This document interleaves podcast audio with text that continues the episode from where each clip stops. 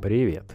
Это подкаст «На год вперед» от экосистемы Rocket DAO. Тут мы говорим про новые тренды цифрового бизнеса. И в этот раз хочу поговорить с вами про экономику креаторов. Но давайте сначала расскажу, что это. Коллекция прокачанных танков, Инстаграм на миллион подписчиков или новая песня сегодня стоит вполне реальных денег. Только вот возможности законно и безопасно купить, продать, подарить, оставить в наследство подобные активы до недавнего времени не было. Возможность обращаться с цифровыми активами точно так же, как с физическими, это как раз отправная точка к новой экономике креаторов. Экосистема для нее уже на финальных стадиях разработки и скоро ею станут пользоваться миллионы людей. Представьте, вы музыканты хотите зарабатывать творчеством. Сегодня, если кто-то использовал ваше произведение без разрешения, будет сложно что-то с этим сделать. Сначала нужно будет обнаружить этот случай, а потом уже идти судиться. Это долго, дорого и не факт, что получится. Часто в судах побеждает тот, у кого больше денег на юристов.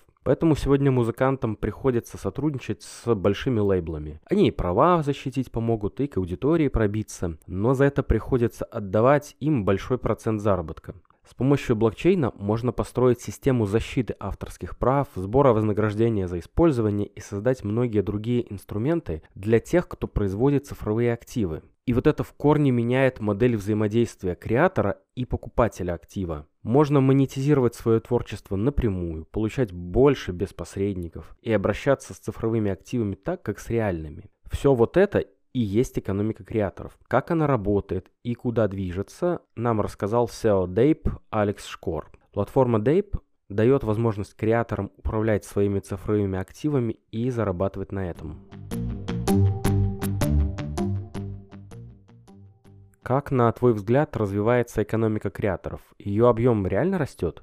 Я вижу, что тренд то есть скорость только увеличивается роста. То есть мне кажется, что теоретически мы можем в ближайшее время пробить какой-то этот порог, чтобы это вошло в такой, ну, если не мейнстрим, то хотя бы какой-то масс adoption заимело. И тут, мне кажется, при, причиной, и, там, причиной такого роста, вот, это, вот эта новая реальность, в том числе, которую мы строим, мы же, можно сказать, строим там, новое такое виртуальное государство для креаторов с новыми правилами, с новой юридической системой, с новой там, типа, финансовой системой. И просто она настолько эффективнее, чем текущая. И она, и она global by default, то есть она сразу работает на весь мир. То есть там нету разделения на страны в этой, в этой новой реальности. А все креаторы из всех стран, они как бы равны, можно сказать. В, и у них равные условия доступа к капиталу и так далее. А просто из-за того, что она настолько эффективнее, этот тренд имеет такой лавинообразный характер, потому что те, кто туда приходят и начинают оперировать в этой новой реальности, они, они обычно начинают тоже и зарабатывать больше, как финансово, так и репутационно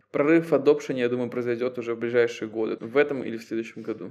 И какие новые возможности откроются? В первую очередь откроются для, э, я, я их называю там веб-3 предприниматели, предприниматели будущего. То есть можно сказать, что сейчас, чтобы быть предпринимателем, нужно взять на себя определенный риск. И сейчас этот риск очень высокий. Чтобы быть веб-3 предпринимателем, например, креатору какому-то, чтобы создать свой там, например, NFT-портал, риск будет значительно меньше, ресурсов нужно будет меньше, все будет, все будет проще. Я думаю, что мы увидим огромный рост различных порталов, которые делают сами же креаторы, которые до этого вообще не планировали делать никакие там digital продукты и платформы и за счет этого еще больше коммерциализировать свой бренд, монетизировать свой бренд. То есть особенно те креаторы, которые обладают какой-то, каким-то комьюнити, аудиторией, influence ом своей индустрии. И я думаю, что вот это как раз-таки будет таким катализатором adoption а. То есть когда обычные как-то не технари а креаторы из там, разных индустрий придут и скажут, и скажут, да, мы хотим быть, мы хотим в этом участвовать, мы хотим быть в DAO креаторов, там, в музыке, мы хотим быть э, операторами каких-то там NFT-платформ и так далее. А Дейп какие инструменты дает креаторам? В первую очередь мы сделали протокол, специализированный для, вот, для креаторов. Этот протокол, самая low-level инфраструктура, это, как можно сказать, вот юридическая система государства, правила, законы. Инфраструктура для этого э, цифрового государства для креаторов, виртуального государства для креаторов. И ну, в этом протоколе мы уже сделали там важные такие экосистемные сущности, такие как, например, там, токенизация нематериальных активов, DAO, DeFi протоколы, там, децентрализованный банк для креаторов. Э, но самое главное, мне кажется, что мы сделали сделали, э, что поспособствует adoption, это то, что мы сделали конструктор. То есть мы, грубо говоря, э, подумали, как ускорить adoption Web3 протокола, посмотрели, как это было, произошло с Web 2, и удивились, что до сих пор больше 50% веб-сайтов на, сделаны на WordPress,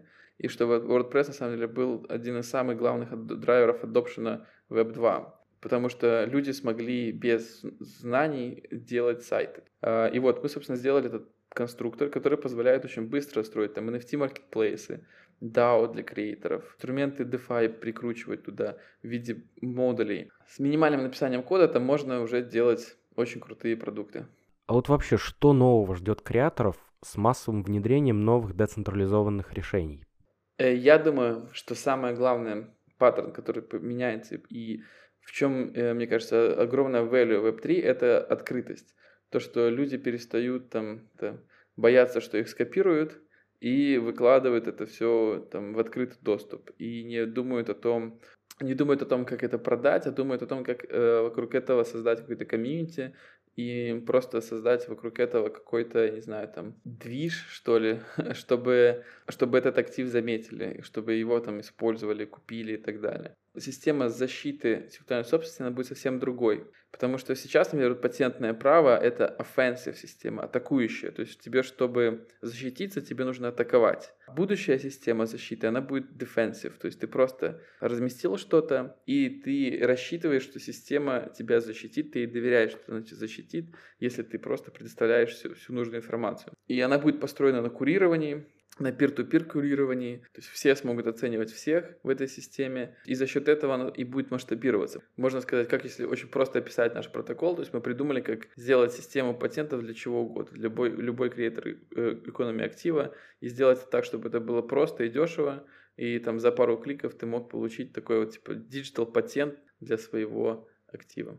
Но ведь такая инфраструктура потребует очень много транзакций, которые сегодня могут стоить реально дорого. Если посмотреть на перспективу, как изменится стоимость транзакций? Э, на примере нашего блокчейна у нас гибридная модель транзакций. У нас есть бесплатные транзакции и есть платные транзакции. И бесплатные транзакции – это на самом деле одна из самых важных инфраструктурных вещей для ускорения адопшена. Потому что люди просто не привыкли платить за, там, не знаю, за лайк или там за, за приглашение кого-то в группу, или за, за отправку какого-то сообщения.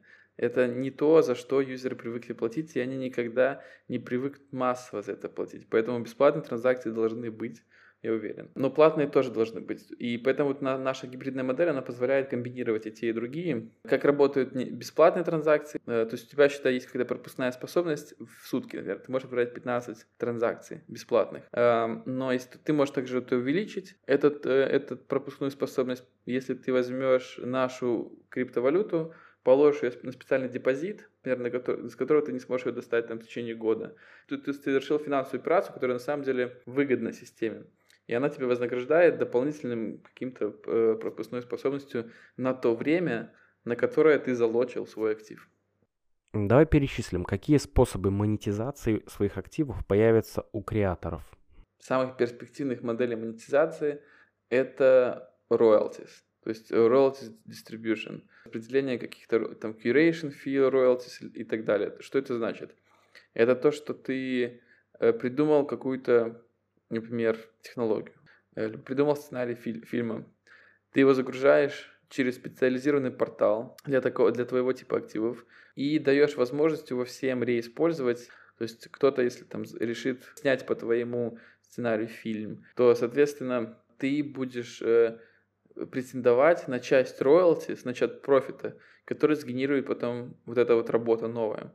То есть у тебя, получается, выстраивается такая цепочка различных работ, которые друг на друга ссылаются, технологии ссылаются друг на друга, там, не знаю, другие активы, там, музыка, э, если ты чем-то заинспарился, ты можешь зареференсить. И это, вот это вот распределение такое, поток вот этих роялтис, он, мне, мне кажется, и будет одним из основных доходов. Но еще, я думаю, будет очень важный источник дохода, это то, что креаторы смогут депонировать свои э, работы как залог для того, чтобы брать деньги в долг у протокола. То есть то, что сейчас можно делать, э, там, не знаю, отдать землю в залог, э, вот представь точно такой же механизм, только работает без посредников, напрямую, и это точно будет возможно, и это то, как креаторы смогут финансировать свои будущие э, работы. То есть ты, тебе не нужно думать о коммерциализации э, на ранних этапах. Если протокол имеет достаточно данных, чтобы оценить твой актив, то ты, соответственно, можешь использовать этот актив для, для того, чтобы получить деньги в долг под залог этого актива. А когда ждать прорыв в действительно массовое использование? И как раз-таки прорыв будет тогда, когда их будут юзать люди, которые вообще не понимают, что такое блокчейн, и будут даже там не будут сильно заморачиваться, что там under the hood. А для того, чтобы это произошло, это должно, adoption этого должен быть такой, и UX такой, чтобы людям не нужно было покупать криптовалюту для пользования э, инструментами, либо чтобы им нужно было купить, и чтобы это можно было сделать очень просто, либо чтобы это было от них абстрагировано. Спасибо, что дослушали. Если есть вопросы, о которых мы не поговорили, напишите в комментариях, мы тогда разовьем тему в новых выпусках. Кстати, подписывайтесь на них, дальше будет много интересного. Этот выпуск делал для вас Валентин Михальцов. Пока-пока.